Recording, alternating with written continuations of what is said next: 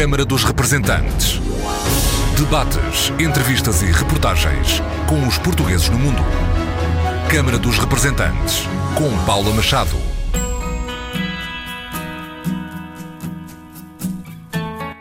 José Fernando Campos Topa e Edith Fonseca Borrego são hoje os nossos convidados. Duas histórias de emigração em dois continentes. José Topa, lisboeta, a viver em Caracas, na Venezuela, e Edith Fonseca Borrego, que nasceu em Casteleiro e que divide o seu tempo entre Mônaco, Paris e Lisboa. José Topa, empresário na área do setor agroalimentar na Venezuela, vice-presidente do Instituto Português da Cultura em Caracas e conselheiro das comunidades portuguesas. Edith Fonseca Borrego, escritora e que recentemente abriu uma empresa com sede em Paris para ajudar portuguesas que exerçam a profissão de amas. Uma empresa de portas abertas ao mundo. Olá, bem-vindos ao Câmara dos Representantes.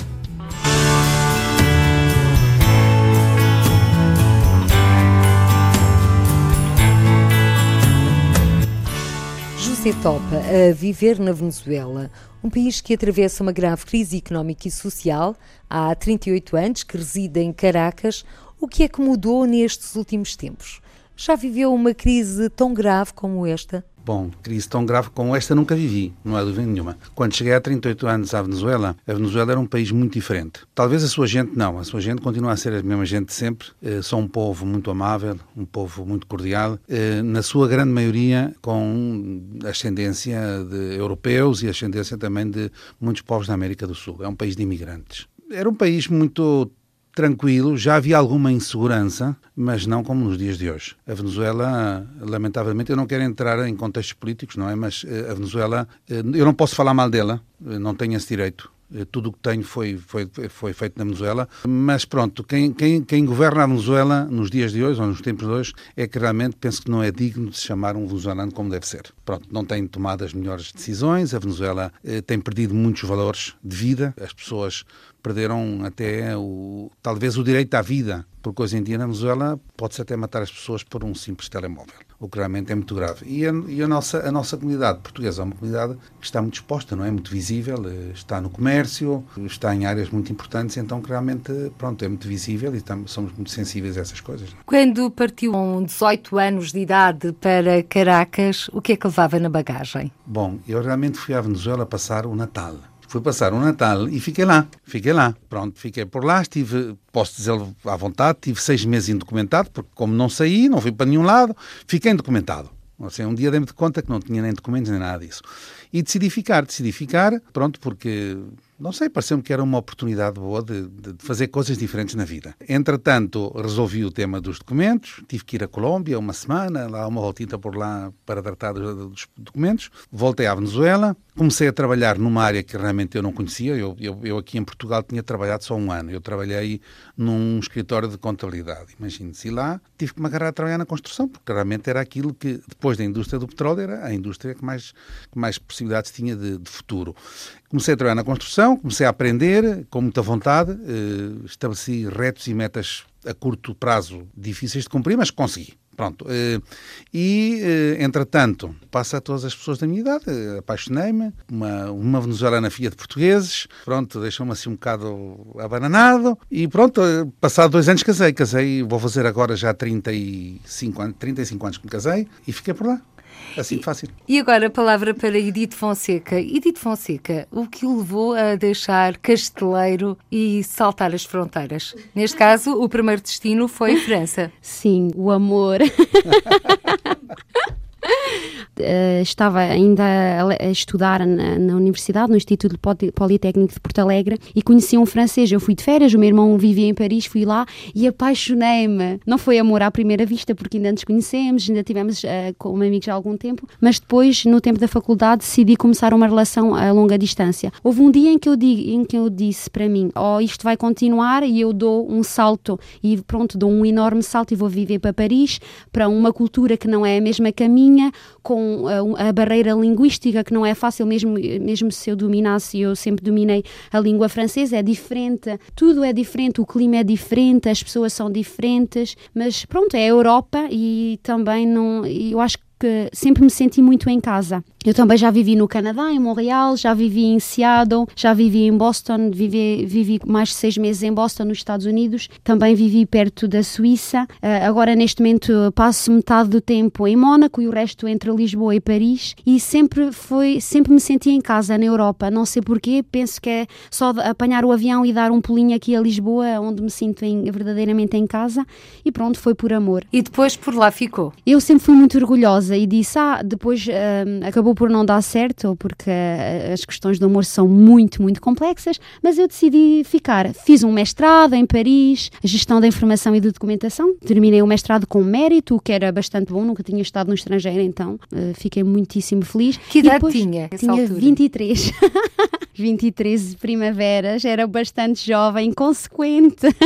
Mas acontece que eu, Paris é uma cidade que eu adoro. Eu adoro eh, estar ali na ilha São Luís e na ilha da Cité, andar a pé à noite, ver aquele reflexo, uh, aquelas luzes ali a refletirem-se no Sena. Ou seja, Às Paris, 10... a cidade de luz, a cidade do amor. É, a cidade. Mesmo depois dos atentados que abalaram a capital francesa e também abalaram o mundo, ainda sente essa magia no ar? Eu acho que aconteça o que acontecer, Paris será sempre Paris e nunca ninguém vai conseguir tirar aquela magia, aquele glamour, aquele charme que existe.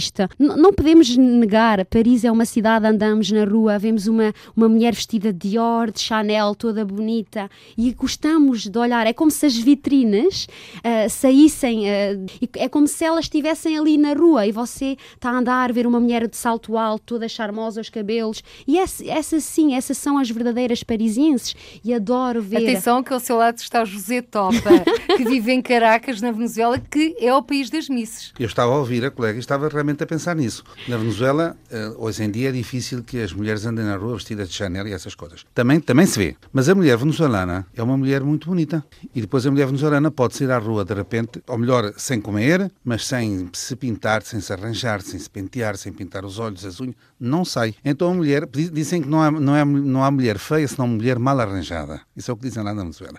Mas a mulher venezuelana é muito bonita. Aquela mistura que existe de raças realmente fez com que a mulher realmente seja muito bonita. Ou seja, é, é muito fácil ver. Misses descendência portuguesa, espanhola, italiana, libanesa. Ou seja, realmente há, há muitos tipos de raça. E a mulher é muito linda e muito bonita. E não é só dito por mim. Colegas meus, amigos meus que vão agora à Venezuela visitar-nos lá, veem aquelas mulheres lá na rua e ficam assim com os olhos em bico, como dizemos nós aqui no Já cá as mulheres todas lindíssimas mas vamos todos para a Venezuela. Bom, eu não vou para não estragar o cenário, prometo.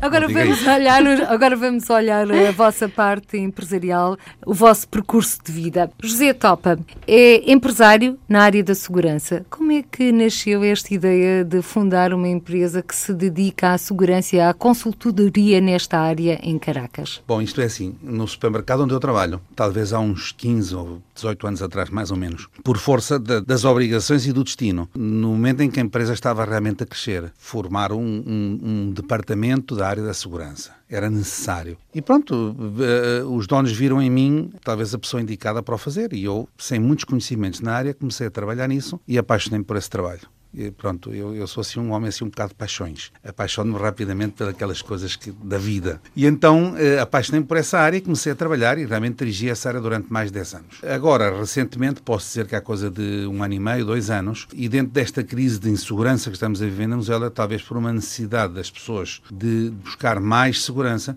eu vi uma oportunidade de negócio. Vi uma oportunidade de negócio juntamente com um amigo meu, que é também aqui de Lisboa, que tem relativamente pouco tempo na Venezuela, talvez dois anos, vai e vem, vi a oportunidade de formar uma, uma, uma empresa de consultoria, basicamente. Realmente eu, eu, não, eu não me dedico à área de segurança física específica, senão à parte mais de equipamentos, de circuito, circuitos de televisão, consultorias, de formação de pessoal, Uh, pronto. E, e, é uma área pronto, onde hoje em dia há oportunidades de negócio na Venezuela e, bom, vi essa oportunidade e, e, também, como tenho o meu filho que tem atualmente 23 anos de idade, pronto, vi uma oportunidade também dele crescer profissionalmente, ele gosta, então pronto, agora ficou lá a trabalhar. E o José Topa vai aliando também, portanto, essa gestão da sua empresa de segurança com a outra profissão de gerente de relações públicas e de relações institucionais nos estabelecimentos comerciais em que trabalha. Correto, que é uma área hoje em dia também fundamental, pois em, em, em épocas de crise, que realmente os supermercados estão a, pronto a passar por momentos muito difíceis, aquele relacionamento tanto com eh, as pessoas, com os clientes, com os vizinhos, como com as autoridades venezuelanas é fundamental. Então, pronto, isso é uma, é uma parte, é parte fundamental do meu trabalho diário, eh, o contacto pessoal com as pessoas e, e, e tratar de, de, levar as coisas à, à frente. E como é que se consegue neste momento gerir eh, esse bom ambiente, que é isso que pretende, gerir eh, essa socialização com o público numa altura em que os supermercados na Venezuela primam pelas prateleiras vazias? Bom, é preciso muita paciência e muita tolerância. Realmente temos de ser muito tolerantes uns com os outros. A situação é difícil, não é? As pessoas perdem o norte rapidamente e nós temos que manter a bússola naquele sítio, não é? Temos que estar, eh, pronto, tratar de coordenar de que os alimentos possam ser distribuídos, os poucos que chegam, da forma mais equitativa possível, mas é difícil porque eh, nós temos assim uma guerra um bocadinho particular, eh, sobretudo com as autoridades venezuelanas, porque realmente eles impõem muitos controles de, para a distribuição dos alimentos, chegam pouco, poucas coisas e realmente lidiar com as, com as, pessoas, com os clientes nesse momento é um bocado difícil. Mas pronto, tem, tem como, como, dizia um amigo meu, o, o, o, difícil a gente faz já e o impossível demorará um bocadinho mais, mas, mas vai-se fazendo. Não? É? E está confiante numa mudança para melhor? Sim, estou confiante, estou confiante. Eu, eu, eu não vou deixar a Venezuela realmente, a menos que seja obrigado. Eu tenho 38 anos lá, é uma terra que eu gosto muito, sou alfacinha, gosto muito da minha cidade, gosto muito de Portugal, gosto muito de cá vir, mas neste momento não sei se seria capaz de viver aqui eh, diariamente, não? E, e, e, conheço, não é que muitos países do mundo, mas conheço vários países do mundo, sobretudo na, na, na, América, praticamente de norte a sul. Tenho um irmão no Canadá também, que tenho visitado com, com certa frequência, eh, mas não sei se seria capaz de me adaptar a, a sociedades tão tranquilas, tão onde não passa nada. Eu sinto que eh, aqui não passa nada. Eu sinto, por exemplo, nos Estados Unidos não passa nada, no Canadá não passa nada. E, e ainda que passe coisas, o tema do turismo na Europa, eu sinto que não passa nada. Nós precisamos de, de, de, de adrenalina, precisamos de, às vezes, daquele calor latino-americano para a gente poder sentir-se vivo. Edith Fonseca, que também, curiosamente, à semelhança do José Topa, recentemente criou uma empresa em Paris para ajudar um, e apoiar amas portuguesas, francesas e inglesas. Porquê estas três nacionalidades? Porquê esta empresa? Porque é assim, a língua universal é o inglês.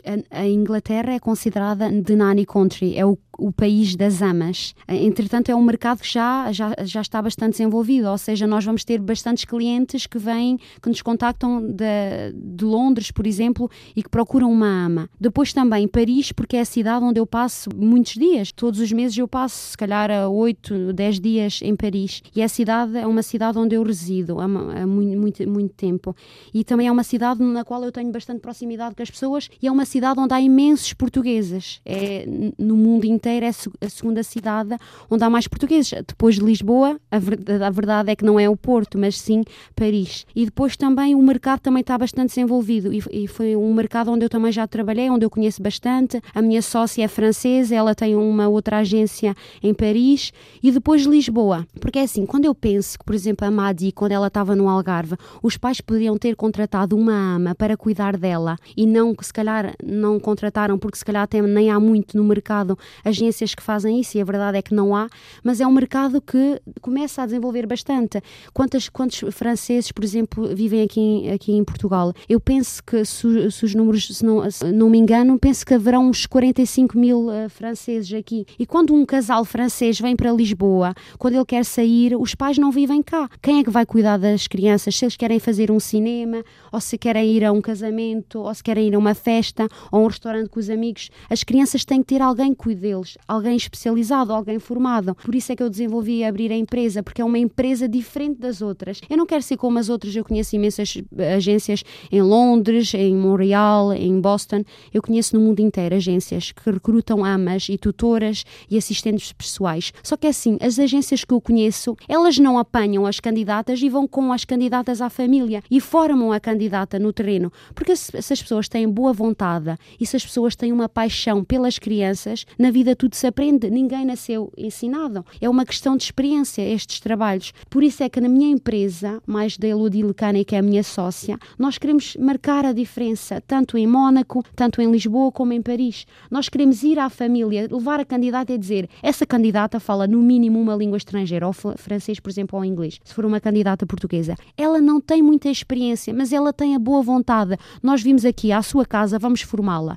Daqui a um mês, dois meses, será uma perfeita ama. E já tem sido contactada a vossa empresa? Os serviços têm sido procurados? Sim, neste momento tenho alguns cargos. Se alguém falar inglês muitíssimo bem, língua uh, materna, tenho um cargo, por exemplo, em Mónaco, para cuidar de uma criança de 3 anos, depois das aulas e também nos fins de semana, se os pais quiserem sair. Eles gostam muito de ir passear de barco, não tem quem que fique com a criança, mas tem que falar imperativamente inglês e dominar bem para poder ensinar. E depois também tenho um outro cargo em Mónaco para uma senhora que está grávida, vai ter um bebê em breve. E depois em Paris também tenho alguns, lembro-me, por exemplo, um no Parque Monceau, que é uma senhora que tem uma menina e um menino e que precisa de alguém que para de manhã vai fazer as compras, comprar um peixe, uma carne, uns legumes, cozinha um bocadinho, recupera as crianças, dá-lhes o lanche, à noite já tem mais ou menos o jantar avançado, dá-lhes banho, dá o jantar às crianças, os pais vêm, ela regressa à casa e no dia seguinte lá está novamente a fazer as compras. Ou seja, Edith Fonseca tem clientes, neste momento não tem amas. É, é isso. Eu acho que me faltam mais amas. Só que amas que, pronto, têm aquela verdadeira paixão, não é pelo salário. Ou por ser a determinados requisitos. Sim, é. Porque é assim, normalmente são trabalhos que até são bem, bastante bem pagos. E quando se fala em amas, também podemos incluir aqui os elementos do sexo masculino? Um, Mani, também há alguns assim. Uh, eu lembro-me de ver cargos em Madrid em que pediam um senhor, porque era, um, uh, era uma família que tinha três, três meninos e eles gostam, por exemplo, de jogar futebol, então pediam um senhor para, para recuperar as crianças à saída da escola, fazer atividades com eles. Também acontece. E a vossa empresa está aberta também? É assim, não tenho pedidos. Os clientes nunca. É raro um cliente me pedir um senhor. Pedem mais uma Mas quem claro. estiver interessado pode entrar em contato com a Edith Fonseca. Sim pode de que enviar, forma? Sim, pode-me enviar a candidatura, para já, porque eu estou, tenho três perfis no Facebook, Facebook é universal, e depois também tem os e-mails. Tem agency, em inglês, um, lovebagnanis, um, arroba gmail.com, contacto contacte em francês arroba, arroba lovebugnanis.com edit.fonseca arroba lovebugnanis.com ou seja, lovebug, love como amor, bug, B-U-G, como lovebug é uma, uma joaninha nos Estados Unidos, por isso é que adaptei este, este nome para a marca, porque nos Estados Unidos eu acho que que posso ganhar logo mercado. Ao entrar, ao me fazer conhecer nos Estados Unidos, as pessoas chamam-as Mas para já ainda não está no mercado norte-americano. Para já ainda não está. É Lisboa, a, Paris sim, e Mónaco. Estamos a desenvolver. Mas se houver um cliente que me liga de Montreal, ou de Boston, ou de Seattle, ou de Nova York, por que não? Estamos sempre abertos. Inclusive, trabalhei para uma agência em Paris, International Nannies. Foram eles que recrutaram a ama francesa para Angelina Jolie e Brad Pitt. Por que não? Uh, ser eu a próxima, a próxima agência que vai recrutar uma ama francesa e vai formar na casa de Angelina Jolie Brad Pitt. Está a falar de atores bem conhecidos, quando a Edith Fonseca também é professora de crianças que também se podem, não são propriamente atores de Hollywood bem conhecidos. É mas fazem parte de uma família real. Aliás, colaboraram inclusive no seu mais recente livro, Sim. Aventura Estival. Sim, claro. É professora de? De língua portuguesa. Elas são primas de Dom Duarte, Duque de Bragança, que foi um, o prefaciador do meu segundo livro, Daniela e a Pedra Mágica. E elas, são, elas estiveram há pouco tempo em Lisboa, cerca de um ano e meio, foram condecoradas com uh, o título de Ordem uh, Rainha, Rainha Santa Isabel. E entretanto, uh, eu costumo dizer aos meus amigos e aos meus familiares que eu vivo um conto de fadas. A minha vida é um verdadeiro conto de fadas, porque é assim a infância que eu tive tumultuosa, que está uh, contada no primeiro livro. Uh, eu falei da minha infância no primeiro livro, Cassandra, uma infância tumultuosa, e foi verdadeiramente uh, tumultuosa. Mas neste momento eu vivo uma, vivo uma vida de conto de fadas. Tenho a, a, agência, para lá da agência também trabalho para um senador da República Checa, uma pessoa muito, muito famosa. Também não posso desvendar, desvendar quem é, mas é uma pessoa bastante, bastante célebre. Quem sabe um dia não virá a ser o, o próximo presidente da República Checa e também convivo diariamente com as filhas da princesa e com a princesa Camila Bourbon da Sicília. Se houvesse um rei ou uma rainha na Itália, seriam eles. E a Edith Fonseca é a professora das da, princesas sim. Maria Carolina e Maria Estiara. Sim, elas falam sete línguas: o italiano, francês, inglês, espanhol, português, russo e mandarim. e eu sou há sete anos que vou à casa delas. Que idade é que elas têm? A Carolina vai fazer agora, dia 23 de junho, 13 anos, as três primaveras. as 13. Uh, e a Kiara fez 11 anos em janeiro. São as minhas meninas, como eu costumo dizer. São as suas princesas, Edith, na verdadeira acessão da é. palavra. Há pouco referiu a sua hum, infância tumultuosa, quer-nos só resumir, Sim. que aliás pode ser lida no livro Cassandra, uma infância tumultuosa. Sim, e para já quem estiver interessado em ler as minhas obras, Cassandra, uma infância tumultuosa, Daniela e a Pedra, Pedra Mágica, Mágica, e Aventura Estival, e também um, um, um livro com poemas também foi editado por uma outra editora. Mas para já vou-lhes falar um bocadinho bocadinho da minha infância tumultuosa, muito brevemente. Perdi o meu pai com 8 anos, eram sete crianças, a minha mãe tinha sete crianças a cargo. O mais pequenino ainda não tinha um ano de idade. A minha mãe separou-nos, colocou-nos em colégios privados. Graças a Deus tive uma excelente educação. É por isso que consigo conviver com princesas, com pessoas muito distintas, que não são pessoas eh, diferentes de, dos outros. São eh, pessoas como os meus amigos, como os meus familiares, mas são pessoas bastante famosas. Já tive com tantas estrelas de cinema, também cantores bastante famosos e convivo muitas vezes com eles. Apanho frequentemente jetos privados, helicópteros e tenho muita sorte mas a verdade é que tive uma infância muito tumultuosa, uma infância onde não tinha muitas coisas, mas também acho que foi uh, essas pedras na calçada que me fizeram continuar uh, uh, o meu percurso e lutar. E essas pedras deixei-as para trás, deixei-as no caminho e hoje em dia continuo e sou uma mulher apaixonada pela vida. Como há bocado o, no, o nosso colega aqui, ele falava que gosta muito do dinamismo da Venezuela, de, da energia, do clima lá. Eu também, eu costumo dizer que eu adoro a Europa e adoro Mónaco, adoro Paris, adoro a tranquilidade. Por vezes eh, sinto necessidade da tranquilidade, até porque eh, cresci eh, e nasci no campo e gosto de ir para um jardim, sentar-me, por exemplo, no, no, centro de Paris, gosto de ir para o Jardim Luxemburgo, sentar-me num banco e ver as crianças a passar, a sorrir, a comer um gelado. Eu costumo uh, apreciar tudo o que me rodeia. Portanto, estamos perante dois apaixonados, a Edith Fonseca e José Topa. José Topa, que é vice-presidente do Instituto Português da Cultura em Caracas. Sim, é um instituto que já tem 38 anos também, se mal não recordo. Eh, nós dedicamos depois à, à, divulgação da língua e da cultura portuguesa na Venezuela. Temos o apoio do Instituto Camões, eh, que é importantíssimo, a Secretaria de Estado das Comunidades também nos apoia todos os anos. Eh, levamos todos os anos escritores portugueses importantes uh, à Venezuela. O ano passado tivemos lá uh, uma visita muito grata, que para mim foi excepcional, que foi o José Luís Peixoto, um homem muito apreciado, um homem que deixou uma marca importante na Venezuela. Este ano provavelmente vamos lá ter o Gonçalo M. Tavares. Levámos também há muitos anos, no seu tempo, o José Saramago também esteve lá e passaram por lá muitas pessoas. Realmente é um trabalho, uh, pronto, difícil. os portugueses na Venezuela, a imigração portuguesa na Venezuela, tem que se dizer que é uma imigração que é conhecida realmente pelo seu trabalho. São pessoas eh, muito trabalhadoras, trabalham de sol a sol, pessoas muito honestas, e, e, e, é uma imagem que eu não quero deixar, não quero perder, ou seja, eu não quero realmente que o povo venezuelano não nos siga vendo assim como tal. Mas, às vezes, não veem a parte cultural e a parte sensível do povo português. Não conhecem grandes escritores portugueses, nós somos uma terra de escritores importantes, de arquitetos importantes, e as pessoas lá, lá na Venezuela não sabem isso. Então, eu tenho uma guerra muito forte nesse sentido na Venezuela. Eu quero divulgar realmente quem são os portugueses, eh, não só até pelos descobrimentos, como melhor as pessoas pela história universal conhecem, não? Mas eh, são poucos os que conhecem os, realmente os grandes escritores portugueses. E pronto, isso levou um bocadinho eh, a trabalhar com o Instituto Português de Cultura, como já disse, eu sou, eu sou vice-presidente atualmente.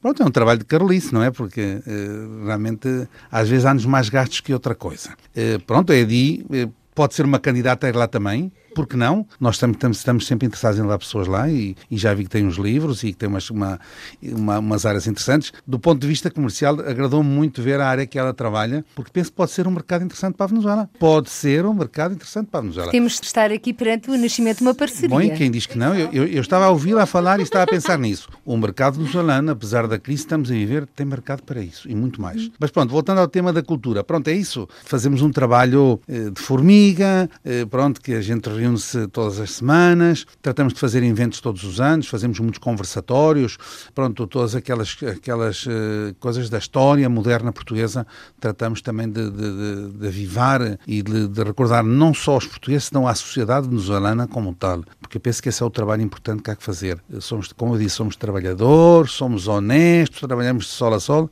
mas temos pessoas inteligentes, temos pessoas preparadas em todas as áreas. No fundo, dar a conhecer à comunidade portuguesa e aos venezuelanos este Portugal contemporâneo. Sim, o Portugal moderno. Portugal mudou muito. Eu, eu lembro-me, por exemplo, que quando eu cheguei à Venezuela, os filhos dos portugueses às vezes tinham até vergonha de dizer que eram, eram portugueses e eram filhos de portugueses. Hoje em dia, eu vejo com muito orgulho, por exemplo, o caso do meu filho, o caso do, do meu sobrinho, tem um orgulho impressionante em dizer que são portugueses. E, e, dizem que são portugueses com orgulho, e não é só pelo facto, talvez aquele, aquele mito, aquele tabu que existe, de que as pessoas começaram, quando Portugal entrou para a União Europeia, a querer era o passaporte português. Isso ainda existe, ainda existe pessoas nesse sentido. Querem um passaporte português para ter acesso mais fácil à Europa, incluso a outros países como os Estados Unidos. Mas não, ou seja, já, já existe a, a, a cultura do querer ser português, do sentir-se orgulhoso de ser português e dizer que os seus pais são portugueses. Eu, eu digo isso, a minha filha, que está atualmente a viver em Santiago do Chile, uma das primeiras coisas que fez quando chegou lá foi logo registar-se no consulado português em Santiago de Chile. E ela tem muito orgulho, fala muito bem português eh, e, e agora quer vir cá, já me disse a mim, papá tem um ano em Santiago. Já me disse, papá, eu quero passar o Natal eh, em Portugal. Vou tratar de trazê-la aqui no Natal que vem para que esteja aqui com o avô e com o resto da família. E também aqui na RDP Internacional, José Topa, contamos então com a presença da sua filha. Estava a falar da língua portuguesa, de que a sua filha fala bem português. A verdade é que existe um interesse em crescendo na Venezuela pela aprendizagem da língua e cultura portuguesas, mas os seus filhos aprenderam português em casa, frequentaram aulas, como é que tudo se processou? Bom, não, os meus filhos não frequentaram aulas. A minha filha, pronto, aprendeu em casa e aprendeu pelas visitas, ela, ela praticamente a partir dos três anos de idade, todos os anos tinha, vinha aqui passar três meses com os avós, então pronto, isso foi uma forma de ela aprender muito bem a minha esposa, que é filha de portugueses, sim esteve em aulas de português. E há muita tendência hoje em dia a querer aprender português na Venezuela. Uh, logicamente, também há outros motivos, porque há uma relação comercial importante também com o Brasil, que é o nosso grande vizinho da América do Sul, mas há, as pessoas querem aprender a falar português. Uh, nós lá, por exemplo, no Centro Português em Caracas, temos, creio que atualmente, não sei se são à volta de 500 ou 500 e pico alunos que estão a aprender português. Eu, claro, sabemos que o português que se aprende lá não é como língua materna, logicamente, mas sim, uh, eu tenho lutado um bocadinho para que não seja só aprender a falar português. Eu penso que uh, as pessoas devem aprender a falar português e devem conhecer também a nossa história, porque realmente, ainda que seja o idioma que realmente nos identifica como portugueses como tal, mas penso que conhecer a nossa história também faz com que nós aprendamos a querer o país. Então eu penso que aquelas segundas gerações e terceiras gerações de portugueses pois eh, temos que ensiná-los a querer a nossa terra como terra própria. Aliás, essa é mesmo uma das suas missões que chamou a si, ou seja, José Topa, agora quando foi eleito Conselheiro das Comunidades Portuguesas. É assim, é mais, eu sou, sou Conselheiro das Comunidades Portuguesas e sou atualmente o Presidente da Comissão Temática de Educação de Ensino do Português no Estrangeiro, Cultura, Associativismo e Comunicação Social. Pronto, eu realmente optei por essa comissão porque senti que era realmente a que mais se identificava com aquilo que eu queria fazer. E pronto, eu vou, eu vou tratar de dar largas a esse trabalho, bom, esse trabalho, por dizer, essa, essa, essa, essa meta de que realmente pois, eh, a língua portuguesa assuma o rol protagónico que tem que ter, sobretudo no seio das comunidades portuguesas eh, que estão, que estão em países não lusófonos, pois, tanto na Europa como no, fora no, no resto do mundo. Aliás, a língua portuguesa tem sido sempre um cavalo de batalha das comunidades portuguesas. Querem sempre mais professoras, querem que o governo português disponibilize condições. Aliás, foram essas as queixas que ouviu dos é seus correto. pares no Conselho das Comunidades precisamos Portuguesas. de livros e livros, livros bons, porque realmente nós trabalhamos muitos anos, por exemplo, na Venezuela, faz o caso venezuelano, porque é o que eu vivo mais a diário, trabalhamos com fotocópias de livros, coisa, coisa, coisa que realmente não tem sentido. Numa altura nenhum. em que a Venezuela atravessa uma crise de papel também. Sim, é correto. Mas eu, eu, eu penso que, que as condições podem se dar perfeitamente para que os livros cheguem. É importante que os livros cheguem. Pronto, há, há outras situações que, no caso específico da Venezuela, são mais difíceis hoje em dia, onde temos um controle de câmbio muito apertado, muito difícil, onde há uma diferença entre um, uma divisa oficial e uma divisa no mercado que realmente não deveria existir, que é um mercado paralelo, um mercado negro, uma diferença ao melhor de 100 vezes, de onde realmente a coisa se faz, faz muito difícil trabalhar dessa maneira. E então, por exemplo, o caso dos exames, hoje em dia representa um gasto muito importante para, para os filhos dos portugueses que lá estão. Mas, mas pronto, é, é, é o meu cavalo de batalha, eu vou lutar para que realmente o ensino do português assuma o papel protagónico que tem que assumir no seio das comunidades portuguesas. Conselho das Comunidades Portuguesas, eleito a 6 de setembro do ano passado, Recentemente, aqui em Lisboa, decorreu o primeiro plenário mundial. Agora sei que o José Topa e os seus pares conselheiros estão a fazer trabalho de campo. Já chegaram a algumas conclusões nesta eh, comissão a que preside? Bom, eh, não, realmente ainda não. Ou seja, estamos a trabalhar precisamente no plano de ação que tenho que entregá-lo agora durante este mês de junho. Tem sido um trabalho, pronto, um bocadinho difícil, eh, apesar de todos os meios que dispomos hoje em dia. Para que tenham uma ideia, a comissão que eu tenho a honra de presidir, estamos compostos à parte de mim, uma pessoa do Brasil, uma pessoa dos Estados Unidos, uma pessoa da África do Sul, outra da Austrália, uma pessoa de Luxemburgo e outra do Andorra. Ou seja, estamos em, em, nos, can, nos, quatro cantos do mundo. E pronto, estamos a começar neste momento a trabalhar no plano de ação. Nós o que fizemos foi que tratamos de dividir uh, os quatro pontos fundamentais da Comissão, ou seja, o ensino do português estrangeiro, a, a, cultura, o associativismo, a comunicação social, dividimos entre, entre as sete pessoas, cada pessoa tomou duas, duas das partes para si. Agora estamos a trabalhar no plano de ação para apresentar ao que chamam o Conselho Permanente. Eh, pronto, o Conselho é um, é um órgão consultivo, não é? Eh, pronto, eu, eu é a primeira vez que estou no Conselho das Comunidades, eu já sabia que isto era um órgão consultivo. Do governo português em matéria de política de emigração e os conselheiros não são remunerados. É correto, mas também, seja, é isso, somos consultivos, não há nada vinculante, e isso é importante que as pessoas entendam. Mas eu, eu nego um bocado a isso, eu penso que a diligência que se perde é que não se faz. Eu vou tratar de lutar para que isso não seja assim. Podem-me dizer mil vezes que isso, bom, isso é consultivo, isso não é vinculante, mas eu vou lutar por essas coisas, porque eu tenho fé que de alguma maneira nos têm que ouvir. Tem que ser assim. É assim, Edith Fonseca estava a assinar. Sim, sim, é. Eu acho que temos que lutar, temos que realizar os nossos sonhos. Isso é isso que pretende, então tem que lutar e tem que concretizar.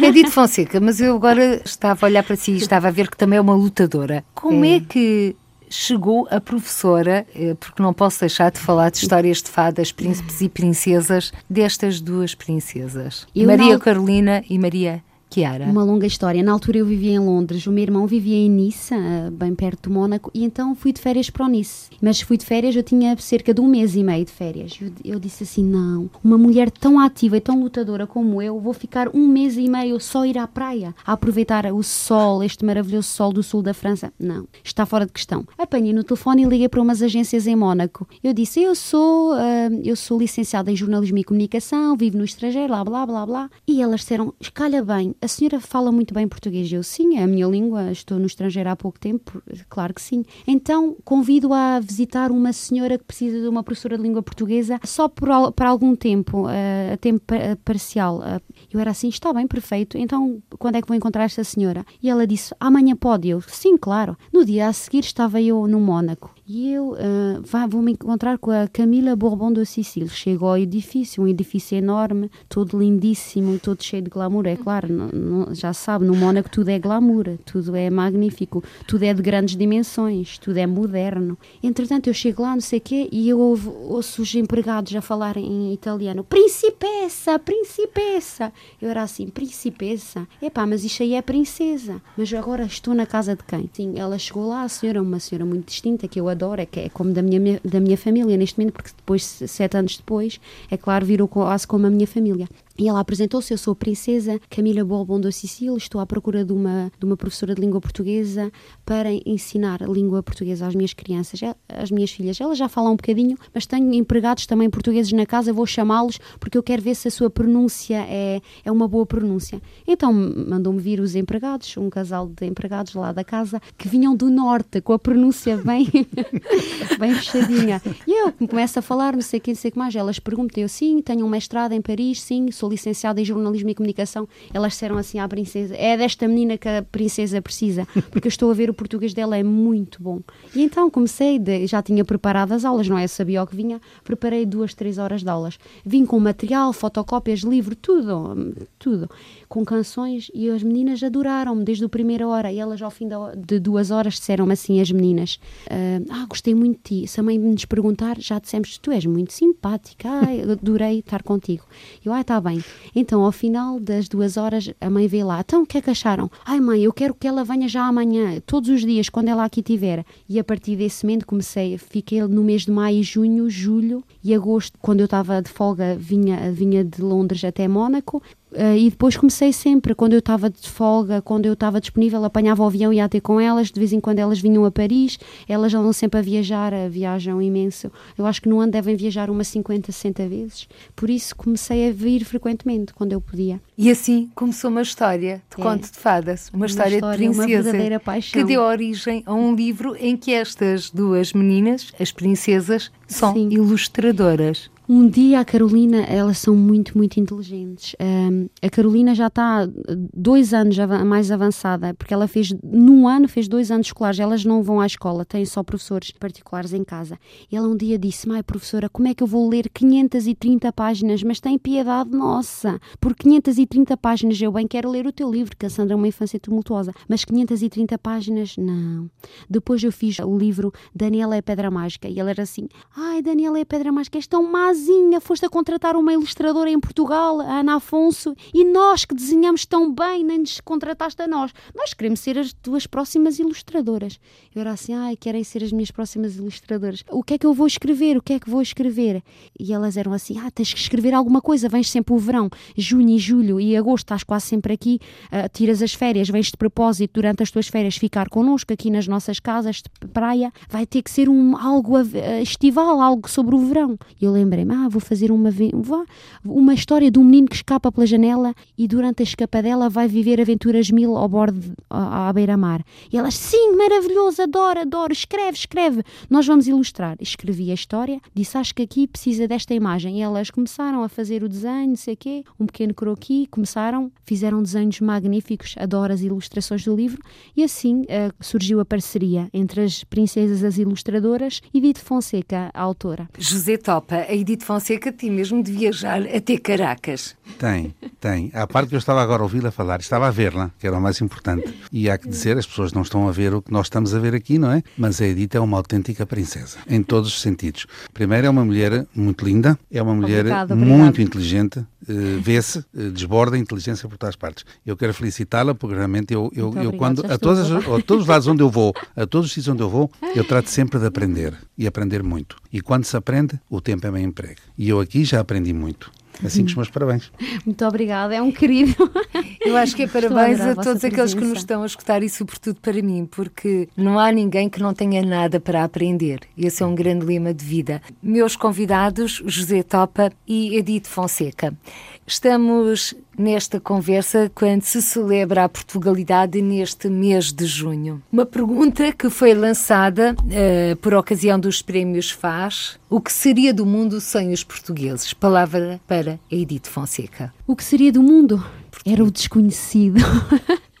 Foram os portugueses que no século XV dominaram a, a, via marítima. Fomos nós que descobrimos tantas terras, fomos nós que criámos rotas marítimas. Somos nós que somos muito trabalhadores, que vamos para o estrangeiro, vamos para a Venezuela, vamos para os Estados Unidos, o Canadá, vamos para a França, vamos para todos os países. Não há um país no mundo, não há, onde não haja portugueses. Se não fôssemos nós, a nossa alegria, a nossa boa disposição, porque é que Lisboa, por exemplo, porque é que Portugal é o país neste momento mais visitado da Europa em termos turísticos? Artísticos. Porquê? Porque temos um clima maravilhoso, maravilhoso, somos um país, nós falamos a sorrir, há uma sonoridade lindíssima na nossa língua portuguesa. Conheço tantos estrangeiros à minha volta que querem sempre aprender português, português, português. O mundo seria cego sem nós, os portugueses. José Topa. Bom, o mundo, para começar, seria muito aborrecido, porque eu não conheço raça mais alegre que a raça portuguesa. Os portugueses são muito alegres e realmente fazem deste mundo um mundo melhor. E a outra coisa que penso que é importante: os portugueses descobriram as rotas marítimas, descobriram novos mundos, mas descobriram o mar. Eu penso que os portugueses descobriram o mar. Por alguma razão, Portugal é o país da Europa com